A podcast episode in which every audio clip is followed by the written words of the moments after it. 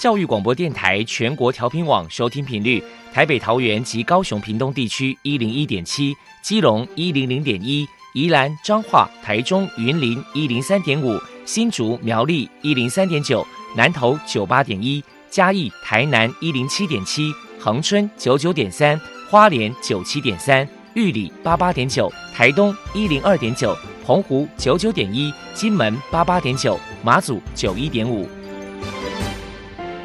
爱是包容，爱是牺牲，爱是分享，爱是服务。因为爱，特殊教育充满了无限的可能。用爱关怀身心障碍同学的未来，用心倾听资赋优异子女的心声。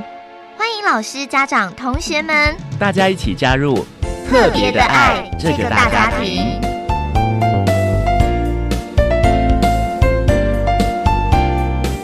本节目由教育部学生事务及特殊教育司指导，国立教育广播电台监制。欢迎收听。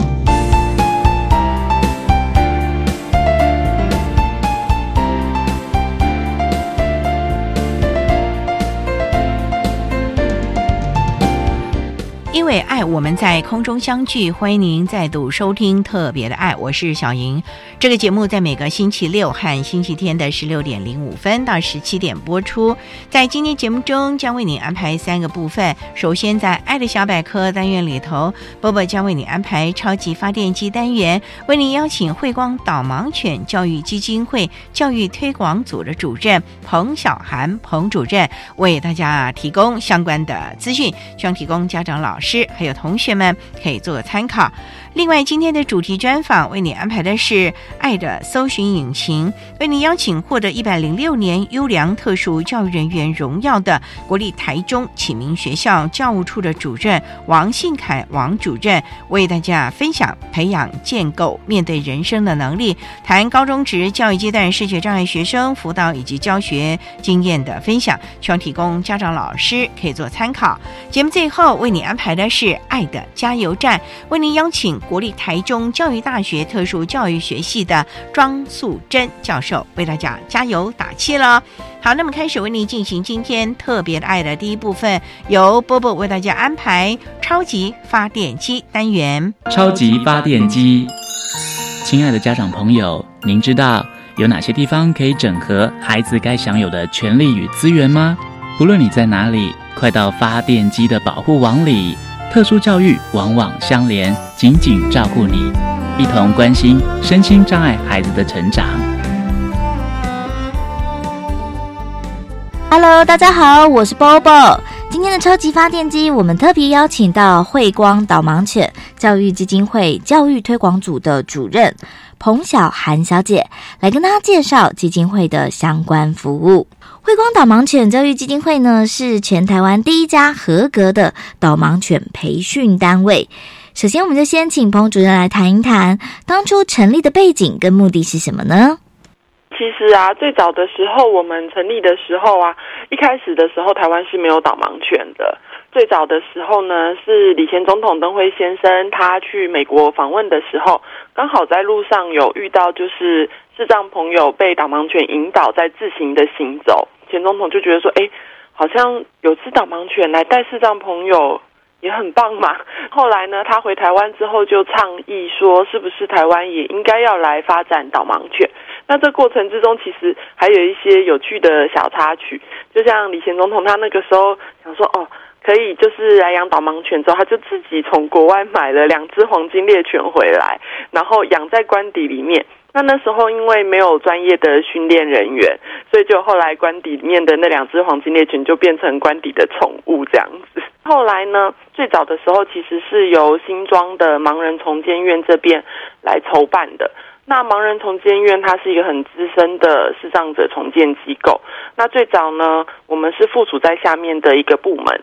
后来比较茁壮了之后，就独立出来成立了一个基金会。那目前的话，导盲犬在台湾发展到现在，我们是已经有能力，就是独立的。第一个是培育导盲犬，第二个是训练专业的人才，也有办法，就是说自己在台湾让导盲犬从出生开始，一直到它完成训练去为视障朋友服务的这一些服务流程，都是可以自己完成的了。下来，我们就请彭主任来说明一下基金会的服务对象跟服务的项目包含了哪一些。目前的话，我们呢，就是当然就是以帮助视障朋友为主。那不是说一定要全盲的视障朋友才可以来申请导盲犬，只要领有法定的身心障碍者手册。其实有些视障朋友他是有部分的视力，可能他是破碎型视野，或者是他是可以看得到大色块的。那这些视障朋友都是可以来跟我们申请。那经过我们的评估，如果他有使用导盲犬的需求的话，那我们就会配对导盲犬给他使用。那申请的资格还包含了必须要年满十八岁以上，身体的健康状况良好。那再来呢，也要就是希望他们的心理方面是成熟稳定，没有不良的嗜好，可以负担就是照顾导盲犬的这个责任。那当然，最重要的是要获得他家人跟同事的支持跟了解。那其实使用导盲犬的话，我们也会评估他有没有使用导盲犬的需求。这个需求呢，就是他有固定熟悉的行走的路线。那他每天的路线是固定的，因为导盲犬带视障朋友走的路是经过导盲犬的使用者、导盲犬以及我们的指导员三方的共同训练之下可以行走的。所以，如果今天他每天走的路都是不一样的，到一个全然陌生的环境的时候，还是需要明眼人的引导的。那当然，视障朋友跟我们提出申请，然后通过评估之后，就会被摆入我们的等候名单里面。那当然就是狗跟人一样，都是有个性的。如果今天就是我们训练好了第一只狗狗，我们不会就是说哦配给来申请的第一位视障朋友，而是会做个性还有他们的。行走的方式上面的一些配对，那这个配对呢，简单的例子就像有些人走得快，有些人走得慢。那如果今天是一个走得很慢的人，我们配了一只走得很快的狗狗给他，这样子就不是很适合的组合。所以如果视障朋友来申请之后呢，通过我们的评估之后，就被摆在等候的名单之中，等到适合他的狗狗来做配对。教一下彭主任，关于申请导盲犬到底有哪些资格跟申请条件呢？基本上的话，申请的资格必须要有年满十八岁以上，只有身心障碍者手册的法定的视障人士，再来身体的健康状况良好，并没有就是行走能力上面的重大疾病，并且还要可以控制一只大型犬的重量。再来的话，心理的方面，希望他们是成熟稳定，没有不良的嗜好。那愿意就是负担照顾一只狗狗的需求，因为其实照顾导盲犬就是像照顾一个孩子一样。虽然狗狗会照顾视障朋友，但视障朋友同等的也必须付出对狗狗的照顾，比如说每天要帮狗狗梳毛啊、擦澡啊、喂它吃饭啊、带它上厕所等等的这一些照顾的责任。那再来必须是个爱狗的人，那他可以接受，毕竟狗狗还是会有点味道。那换季的时候，狗狗掉毛也是会有的。再来必须获得他家人跟同事的支持与了解，因为像我们之前也曾经有视障朋友想要申请导盲犬，就他家里面的家人就是对导盲犬的狗毛严重的过敏，所以就不是很适合继续申请。那必须要具备基本的定向行动能力，以及有固定行走的路线，还有最后一点就是要具备经济能力。因为呢，如果导盲犬一旦配对给视障朋友，这一只狗狗的所有的支出，像是它的饲料啊、用药啊、医疗啊、生活用品等等，都必须由视障朋友来自行负担。那其实慧光这边呢，每年都会为他们谈一些像是体外驱虫药品的赞助，或者是饲料的赞助。那这些呢，就可以大大的降低视障朋友使用导盲犬的负担。那我们有算过，如果说是视障朋友这样子的对导盲犬的负担的话，一个月的花费大约会是三千元左右。慧光导盲犬教育基金会平时会举办哪一些活动与人们互动交流呢？我们请彭主任来介绍一下。目前的话，我们有举办了一些，如果是以针对视障朋友来讲的话，我们就会去一些视障学校。来做导盲犬的宣导，那同时也可以让同学们先体验一下被导盲犬引导的感觉。那针对明眼人的部分的话，我们每年在三四月都会举办大型的导盲犬月的活动。其实导盲犬月的活动呢，主要在国外来讲的话，是每个四月的最后一周的星期三是国际导盲犬日。那在这个日子之中呢，其实就是为了感谢导盲犬一年来的付出啊，那也希望大家一起来更认识这一些可爱的导盲犬。那在台湾的话，我们其实很希望就是可以让更多的民众愿意接纳导盲犬进入我们人类的社会环境，那以及就是让视障朋友带着导盲犬在行走的时候，可以得到更友善的对待。所以我们会在北中南都举办大型的对外的宣导活动，希望透过这样子的活动呢，让民众可以来活动中，第一个是接触这一些平常你只能就是看看他们，不能动弄他们的导盲犬。那再来第二个呢，也是希望大家经过认识了这些导盲犬之后，可以知道他们都是很乖、很温和的孩子。之后在路上或者是在餐厅、商家遇到导盲犬的时候，也都可以用更宽容的心接纳他们进入人类的社会环境。再来，我们就请彭主任来谈一谈基金会在未来有哪一些计划。目前的话，我们下半年度的计划就是朝着培育导盲犬的部分。那第一个会有就是在台湾出生的小狗，再来呢，我们会从国外。可能像是纽西兰啊，或澳洲，甚至像日本啊等等的国家，在引进幼犬或者是一些其他的像种犬啊之类的狗狗进来呢，来加速我们导盲犬培训的速度。因为目前学校这边啊，有二十六位视障朋友正在等候申请导盲犬。其实他们就很常会问说：“哎，我什么时候可以有狗狗啊？”对，那我们目前的话，其实真的很希望。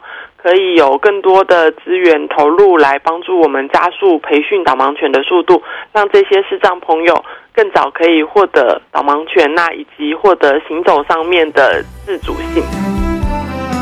最后，如果民众有任何的疑问，关于基金会的联络方式是，那如果说对导盲犬有更多的兴趣，想要成为寄养家庭，或者是说。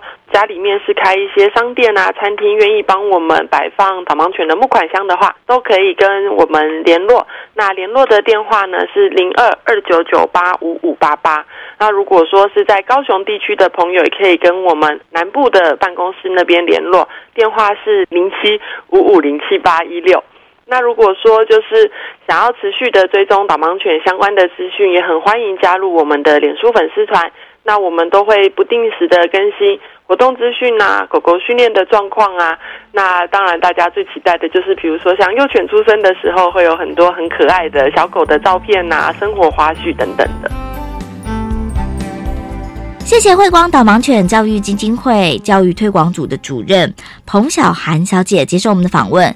现在我们就把节目现场交还给主持人小莹。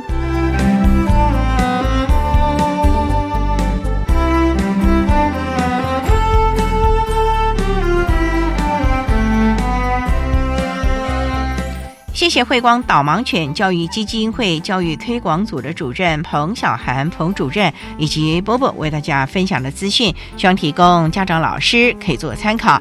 您现在所收听的节目是国立教育广播电台特别的爱，这个节目在每个星期六和星期天的十六点零五分到十七点播出。接下来为您进行今天的主题专访，今天的主题专访为您安排的是爱的搜寻引擎，为您邀请获得一百零六年优良。特特殊教育人员荣耀的国立台中启明学校教务处的主任王信凯王主任为大家分享培养建构面对人生的能力，谈高中职教育阶段视觉障碍学生辅导以及教学的经验，希望提供家长老师可以做参考啦。好，那么开始为您进行今天特别爱的主题专访，爱的搜寻引擎。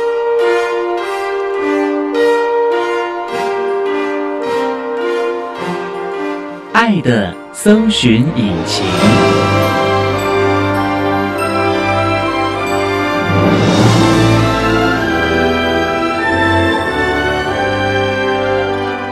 今天为大家邀请到的是获得一百零六年优良特殊教育人员荣耀的台中市立台中启明学校教务处的主任王信凯王主任，主任您好。主持人好，各位听众大家好。今天啊，特别邀请王主任为大家来分享培养建构面对人生的能力，谈高中职教育阶段视觉障碍学生辅导以及教学的相关经验。那首先啊，要请王主任先为大家介绍台中市立台中启明学校是在台中市的什么地方啊？我们学校在后里，后里最有名的就是马场啊。那学生有马术训练吗？目前是没有，还没有不过我们有曾经办校外教学到马场去。观光对，马术治疗也是其中一项哦。嗯台中市立台中启明学校过去是国立的嘛，是哦最近改为市立。台中市立了。对嗯，学校成立多久了？我们学校在一八九一年由英国长老教会甘雨林牧师成立了一个训诂堂，当时是台南州立盲雅学校，嗯一直到一九五六年才成立了台湾省立台南盲雅学校丰原分部。在一九六八年的八月，设立了省立台中启明学校。经省之后呢，改制为国立台中启明学校。去年二零一七年改立为台中市立启明学校。虽然改来改去，可是呢，这个学校的历史是很悠久的了。是那也想请教，目前呢、台中启明学校有多少学部啊？目前我们学校总共分为三个学部，分别有国小、国中以及高中职。哦高职部的部分又另外有综合职能科，是属于智能障碍类的孩子。可是你们不是视觉障碍启明学校吗？对，因应家长团体的需求，所以我们在六年前开始招收高职部的智类的孩子，哦综合职能科。的智类的孩子对哦，但我们学校还是以视觉障碍为主。没有学前嘛？学前以前有，那因为嗯少子化的关系，前几年学前部结束，我们那这孩子要安置到哪去啊？其实现在教育一直在推动就近，各县市都会针对这样的孩子做额外的服务，家长通常会选择就近的服务。所以就不用担心孩子的安置问题了啊是。那目前有多少班级啊？虽然只有三个学部，目前我们总共有十六个班，小学部四个班，国中部三个班，高中职部是九个班。小学不是一到六年级吗？怎么只有四个班呢？因为我们有混龄，那孩子的学制怎么算的呢？还是一二年级这样一直上下去嘛？国小要有六年的，对，一样是六年。只是你们是混龄编班而已。对，哦，那这样子学习上会不会有困难呢？一般我们都会针对孩子的障碍程度做分班。哦，对那如果障碍程度比较好的孩子，通常我们会集中。如果当时的导师协调，他们希望是能力平均分班，那我们也会给予尊重，哦就是依照老师跟孩子当时的需求，我们都会做弹性的调整。嗯，那目前有多少孩子在这就读啊？三个学部加起来总共是一百四十一位，这么少啊？对，可是你们校地还蛮大的呀。金而时啊，小而美。不过呢，还是提供了最适切的服务了啊。好，那我们稍待啊，再请获得一百零六年优良特殊教育人员荣耀的台中市立台中启明学校教务处的主任王信凯王主任，再为大家分享培养建构面对人生的能力，谈高中职教育阶段视觉障碍学生辅导以及教学的相关经验。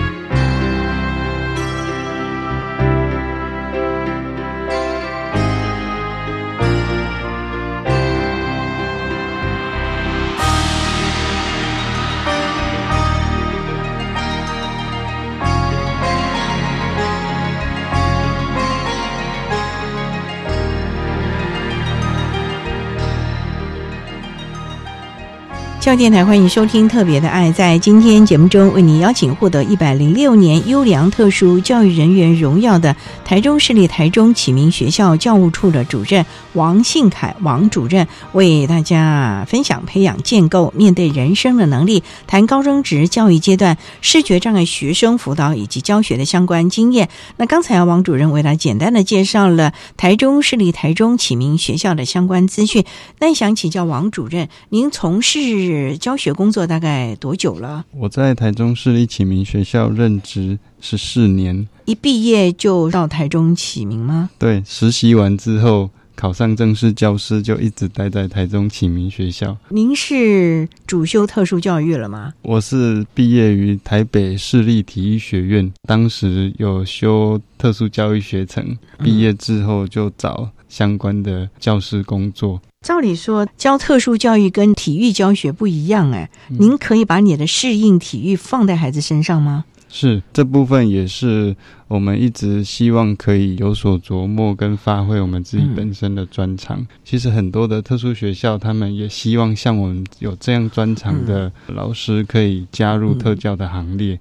一方面可以带动孩子活动身体的能力，那另一方面也可以提升整个校园的运动风气。再加上我们身体力强啊，所以特教的孩子常常需要劳力跟苦力，所以你们就可以派上用场了啊。不过啊，也想请教，很多体育的活动哦，它是有危险性的啦，例如什么标枪啦。视障的孩子在做这些体育活动的时候，会不会有一些麻烦或者是障碍呢？主持人刚刚有提到标枪，顺便一提就是。我们学校有一位专任运动教练，田径是我们的专项。那我们有一位毕业的校友叫做江志忠，他曾经在二零零四以及二零零八的帕拉林匹克运动会，就是残奥，连续两届打破世界纪录，获得金牌。他是全盲吗？弱视，但是他是青光眼，但是视力是退化中的。因为他的成绩，当时的体委会给他专案，现在在新北市的樟树国中任教，是带一般明眼的田径队的学生。哇，不简单呢！是，所以老师们就很辛苦，在刚开始培训的时候了。对，一方面我们跟教练现在都有一个默契，就是我们从国小、国中、高中都有不同阶段的目标。国小我们一般会培养他们的兴趣。跟活动的能力，国中的部分我们会开始带进一点点的专项的东西。高中的时候，教练如果觉得这孩子适合走体育的路，我们就会让他们参与更专业的训练，代表学校出去比赛。那这是有经过 IEP 吗？我们 IEP 本来就已经有针对个别孩子的条件去做一些课程设计的调整，这个部分都是我们在。下课以后，或者是早自习之前，学校的教练额外的训练，因为培训选手跟你 IEP 那个应该是不太一样了嘛，哦，对。所以，其实老师们都发展了很多的教学的策略来协助孩子了。所以，您的体育在启明学校也协助了很多的孩子，可能在体能的建构啊，甚至于在运动兴趣的发展上了。是。那我们稍待啊，再请获得一百零六年优良特殊教育人员荣耀的台中市立台中启明学校教务处的主任王信凯王主任，再为大家分享培养建构面对人生的能力。谈高中职教育阶段视觉障碍学生辅导以及教学的相关经验。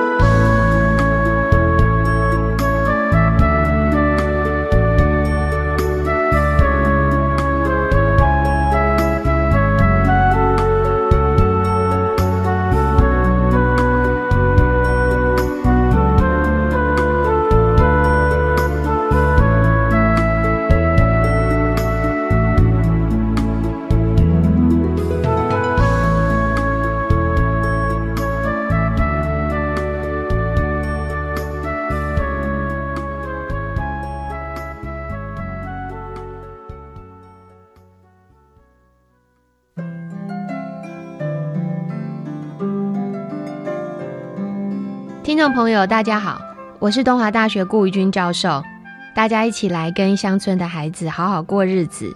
如果你来到花莲，欢迎来丰田五味屋走走。Open your mind，欢迎收听教育广播电台。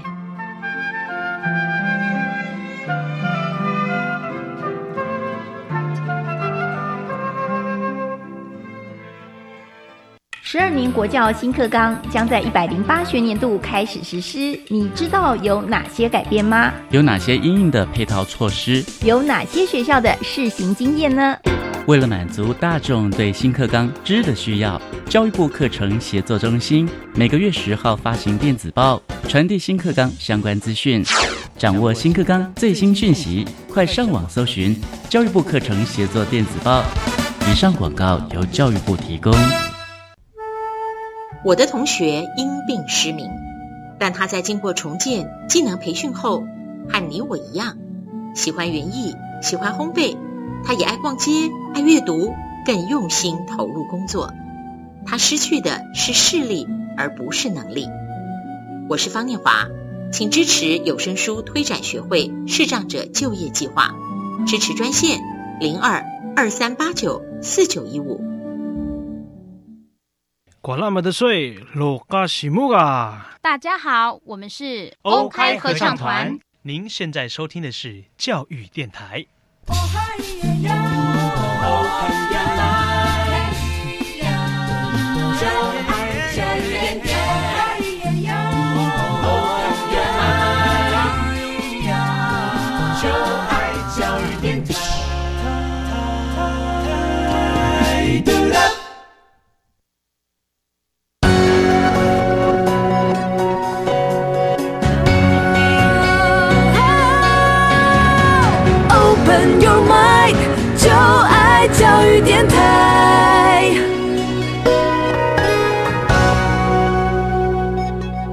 教电台欢迎收听《特别的爱》这个节目，是在每个星期六和星期天的十六点零五分到十七点播出。在今天节目中，为您邀请获得一百零六年教育部优良特殊教育人员荣耀的台中市立台中启明学校教务处的主任王信凯王主任，为大家分享培养建构面对人生的能力，谈高中职教育阶段视觉障碍学生辅导以及教学的相关经验。那也想请教王主任，刚刚才啊提到了在启明学校高中职的部分，还有综合职能科也有针对我们视障孩子提供的学习策略啊。那想请教启明学校提供我们视觉障碍孩子哪一些特教的服务，还有辅导的措施？尤其在高中职这个阶段，将来可能就业啊，不然就要继续升学，有没有帮他们分开他们的性向发展呢？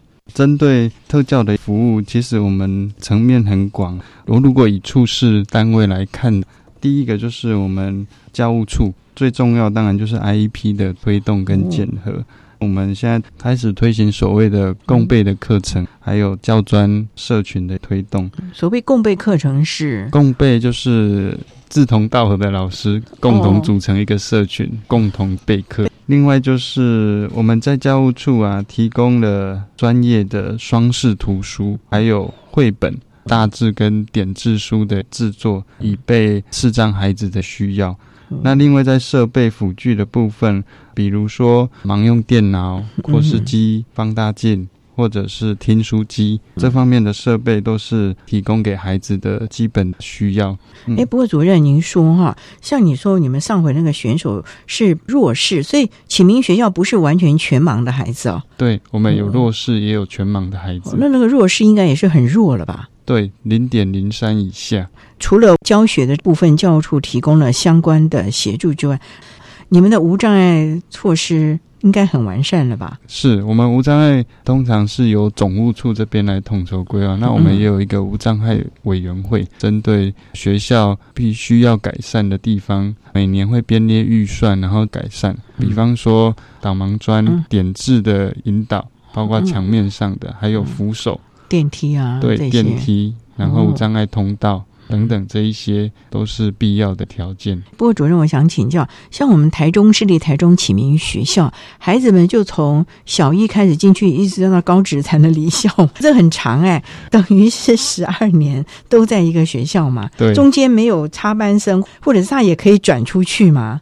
其实我们学校已经落实所谓的十二年国教，以前我们有幼儿部的时候，甚至有孩子在我们学校念了十五年，所以学校就像。他的原生家庭一样。嗯从来的时候哭哭啼啼，因为 年纪小，总是会有分离的焦跟对，啊一直到十五年后他毕了业，都是很舍不得的。所以您在启明学校也十五年了，当年的孩子如果从小一现在应该有毕业生了嘛？哦，有有有，嗯那中间确实也会有中途失明，或者是在其他一般学校就读，但他适应不良，或者是他希望可以到我们学校来学习更多的一技之长。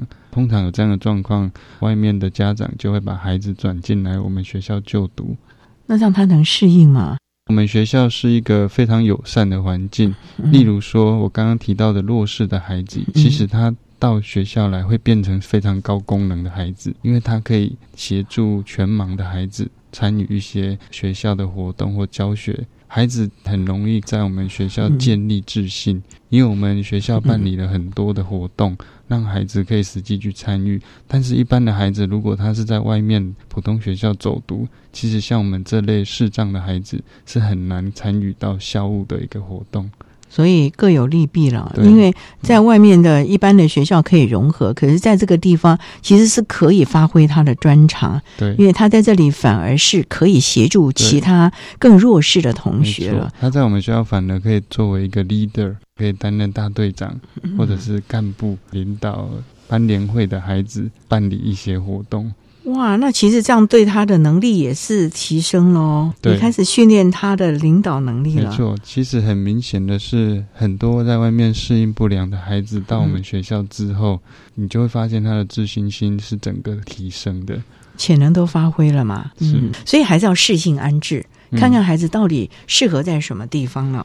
那也想请教，中途转入或者是在小一定向行动，是不是就一进学校就必须要开始提供的训练了呢？是定向行动课程在我们小学阶段就开始，因为那个是属于特殊需求的一个课程。定向行动算是盲生一个必备的基本条件。嗯，那我们学校有定向行动老师，专业团队也会给予协助。哦那另外就是我们学校一直都有跟导盲犬协会配合，固定在礼拜四到学校，让适合的跟有兴趣的孩子一起参与导盲犬课程。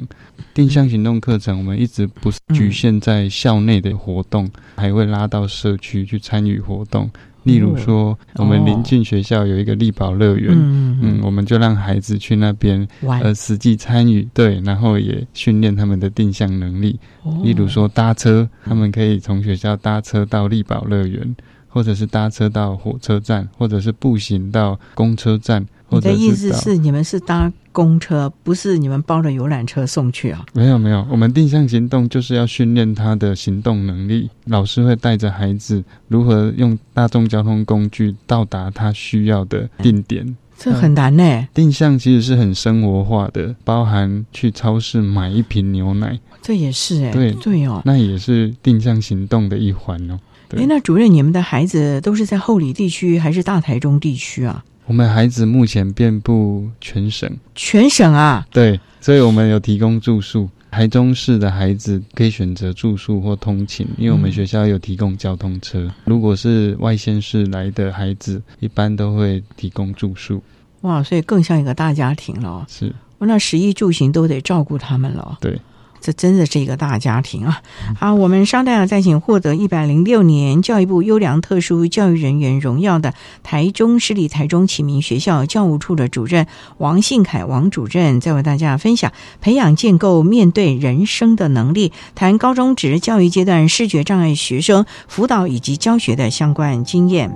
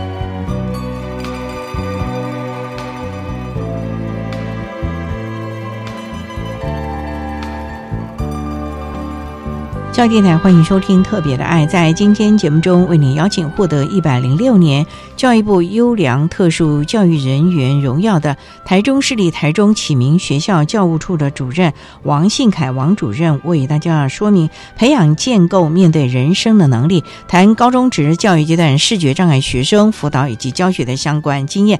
那刚才啊，王主任为大家简单的介绍了台中启明学校提供了孩子们行政啊，甚至于服务的措施。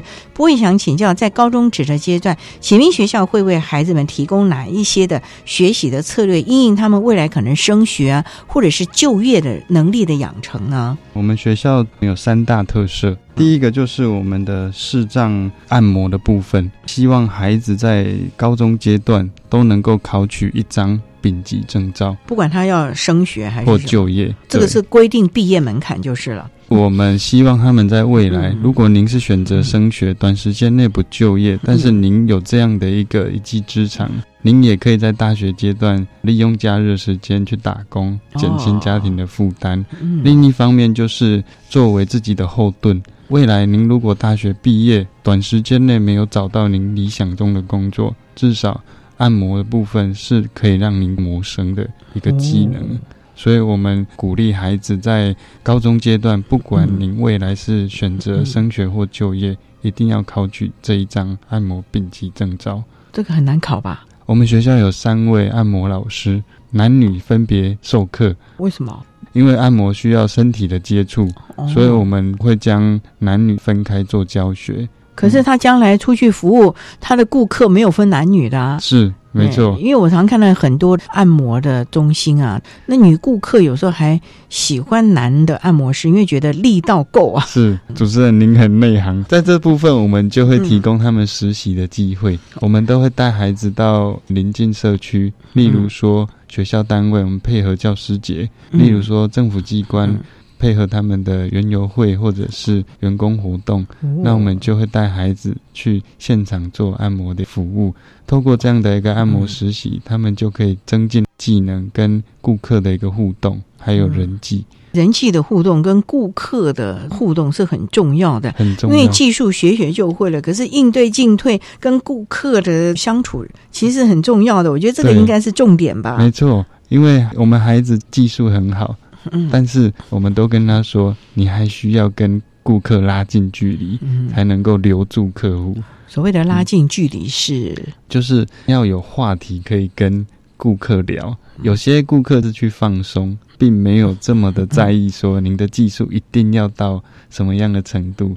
他可能想要找个人跟您聊聊天呐，也有这样的客户。当然，您的技术还是第一呀，但是您的态度跟。够不够圆融，或者是够不够跟客人做一个亲近，其实都是未来您在职场上能否游刃有余的一个能力。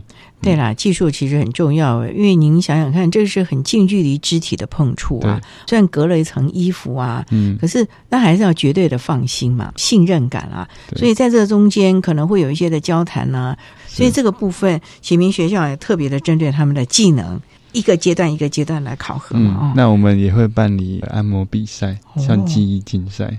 那刚刚提到按摩是一个特色，那另外音乐跟体育也是我们一大特色。对哈，嗯，我们目前有音乐培训课程，是我们现任校长罗瑞红罗校长进到学校之后推动所谓的希望课程，包含有爵士鼓、乐理、歌唱、乐团、食物、吉他等等课程的设计。过去没有吗？这个希望课程最大的差别在于，我们希望课程的经费来源都是企业主，就是他们看到我们学生有这方面的才能，然后愿意学习，他们赞助的，对他们赞助我们这笔经费用在实际孩子需要的身上，所以我们规划了这样的一个课程，让孩子可以去学习。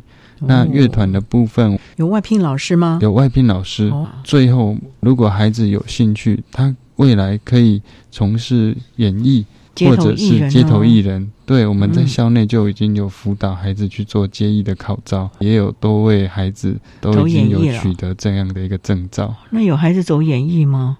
呃因为，其实我知道有好多视障的歌手也很有名的声音，好好听对哦。我们毕业一个校友黄玉祥，《逆光飞翔》那一部电影，就是他哦，对他就是我们学校毕业的一个校友。嗯那之前也有一位孩子跟四分卫乐团拍了一部短片，感动了好多人。就从那之后，我们这一位岳俊同学不断受到外界的邀约，做嗯各样的表演，嗯，甚至也有到大陆。嗯，所以这还在看孩子的性向能力了嘛，是才能够有像黄玉祥啊、岳俊啊这样的表现了嘛啊。对。好，那我们稍待啊，再请获得一百零六年教育部优良特殊教育人员荣耀的台中市立台中启明学校教务处的主任王信凯王主任，再为大家分享培养建构面对人生的能力，谈高中职教育阶段视觉障碍学生辅导以及教学的相关经验。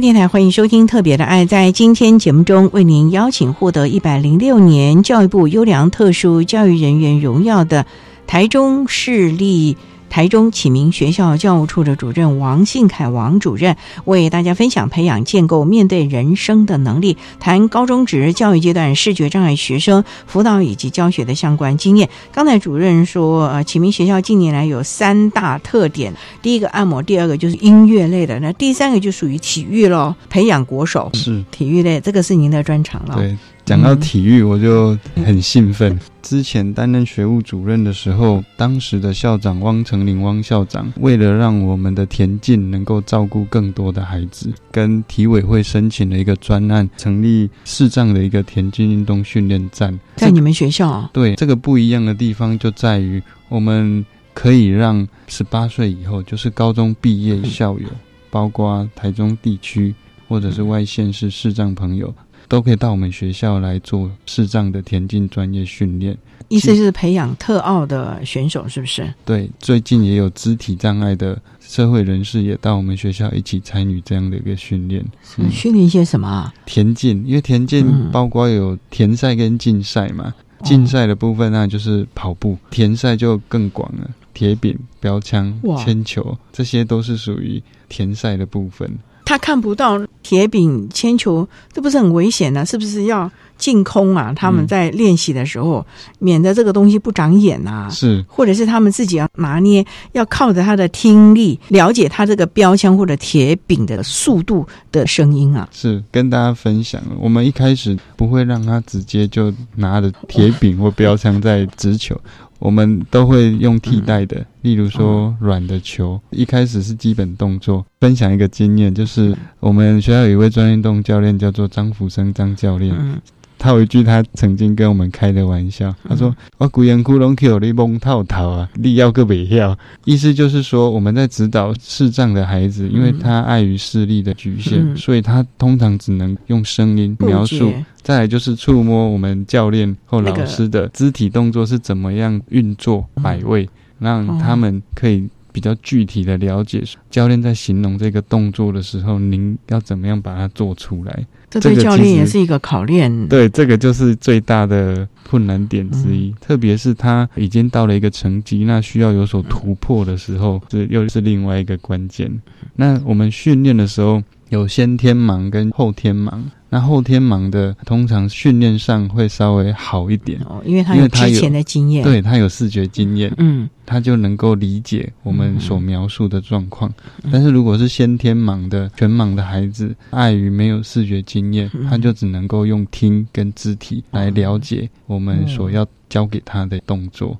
很辛苦的，对孩子来说哦，是，不过成绩应该都不错吧？目前我们。已经有十几位孩子上大学，哦，就是用这个体育的能力，对，那也不错哦。研究所毕业也已经有四位。啊，研究所啊，对，都是体育方面的吗？对，真的是不简单，也让他们找到了另外一条发展的路径啊。我们也有像这样的一个运动员呢，毕业之后他就从事运动按摩，还有运动按摩，对。现在台北很夯那个路跑，其实全省都很夯的路跑活动，甚至还有夜跑嘞。对，还有夜跑、马拉松啊。特别是都市人，他很重视体能活动，有体能活动就会有酸痛，有酸痛的时候，他们就会去找按摩师协助。可是，那我们部分毕业的校友，同时具备有按摩的专长，他就可以帮这些运动员或者是运动的社会人士。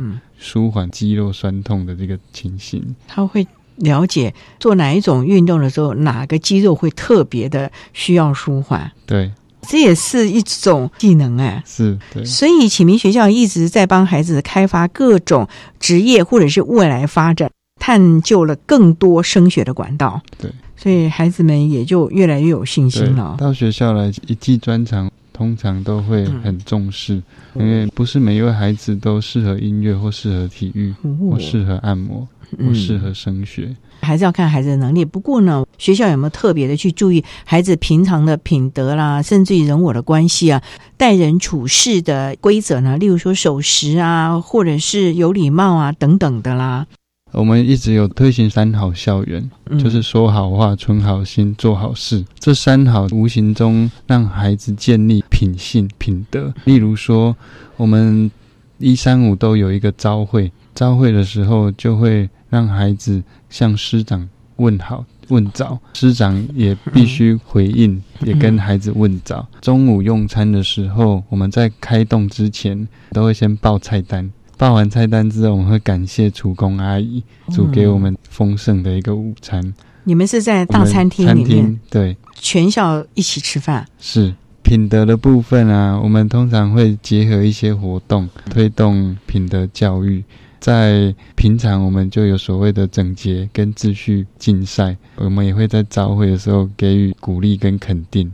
会不会特别注意孩子的仪容啊？或者是个人的形象，门面也是很重要。不管是他将来从事按摩，甚至于升学啊，总不能邋里邋遢的吧？而且穿着打扮的服装的配色，可能也要教一下吧。嗯，确实，生活自理以及外表，就像主持人讲的，他早上起来有没有刷牙、洗脸，把自己的脸洗干净，头发是不是有梳整？穿着衣服是不是整齐干净？那这部分都是要回到我们学务处，所以我们有驻管员。那驻管员这个角色就显得更重要，因为刚刚提到的定向，定向不是只有出去行的能力，包括还有衣，还有吃，那个都是属于定向的一部分。这样的，包括洗衣服吗？对，包括他们洗衣服，那个都是要训练的。他们的定位，包括今天衣服洗完收下来。你要折好，放在你的柜子里哪一个地方，您才找得到？对哈，袜子你应该定位在哪里？嗯，你的漱口杯、牙刷，或者是您明天要穿的衣服，嗯，后天要穿的衣服，您都要把它分类好。这样全盲的孩子才找得到，这个都是属于定向的一部分。我觉得一般人也应该要啊，否则的话，你没有摆到固定的位置，到时候就一天到晚在找眼镜啊、找袜子啊、找什么了。我曾经看过一篇文章，很有趣。他说，全盲的人，我一个东西不见了，他就像消失在全世界的宇宙中。他就形容我如果。没有把它定位好，我就永远找不到它了。嗯，除非别人知道、了解，告诉他说：“哦，你的东西在这里。”是，哎，所以啊，启明学校十二年一贯协助了孩子很多能力的先辈，协助他们未来升学或者是就业，所以孩子的发展都很不错吧？大部分孩子都会发展的不错，嗯因为他们通常在高中阶段就会确定他未来是要升学或就业。哦那如果是要升学，我们也会做一些课程的调整，让他上到比较多的学科的。如果是选择就业，我们就会安排比较多的实务课程。所以其实都为孩子准备好了啊。当然，这是老师们大家群策群力共备的成果了啊。好，那我们今天也非常的谢谢获得一百零六年教育部优良特殊教育人员荣耀的台中市立台中启明学校教务处的主任王信凯王主任为大家分享的培养建构面对人生的能力，谈高中职教育阶段视觉障碍学生辅导以及教学的相关经验。非常谢谢你，主任。谢谢。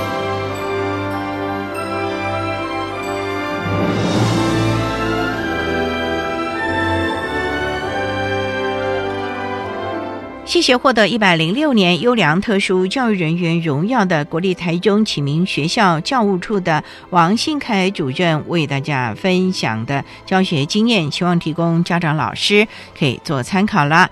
您现在所收听的节目是国立教育广播电台特别的爱节目，最后为你安排的是爱的加油站，为您邀请国立台中教育大学特殊教育学系的庄素贞教授为大家加油打气喽。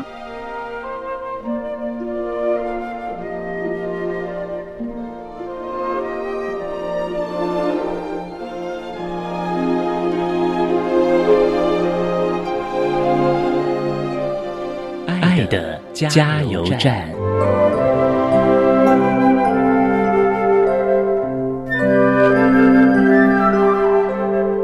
各位听众，大家好，我是台中教育大学特殊教育学系庄素贞庄老师。我们视障孩子可以跟一般孩子一样，活得非常正向阳光。我想对家长、对老师提出两点呼吁，来帮助我们的视障学生能够很顺利的在学校学习，融合在普通教育体系。第一点就是硬体的无障碍环境设施，比如说我们在学校。电梯里面就必须要有点字系统，电梯里面必须要有声音的回馈，让视障学生能够顺利的搭乘电梯。另外就是在走道必须要通畅，让视障学生能够很独立、自主、很安全的在走道上行驶。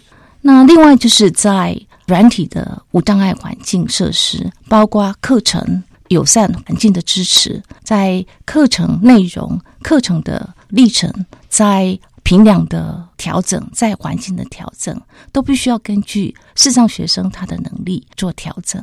那另外呢，我们必须要营造一个非常友善支持的环境，让我们的视障学生很喜欢上学，很喜欢在学校学习。如此这般，我们的孩子就能够发展出很正向、很积极、很乐观的特质。以上这两点。如果我们能够一起努力做到的话，我们的视障学生就能够很快乐、很自在、很乐于在我们的学校学习。谢谢，我们大家一起努力哦。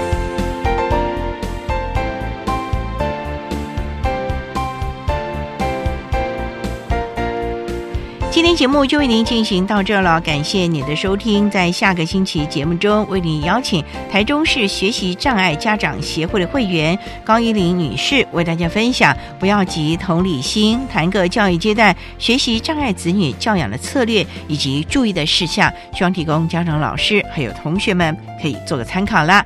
感谢你的收听，也欢迎您在下个星期六十六点零五分再度收听《特别的爱》，我们下周见了，拜拜。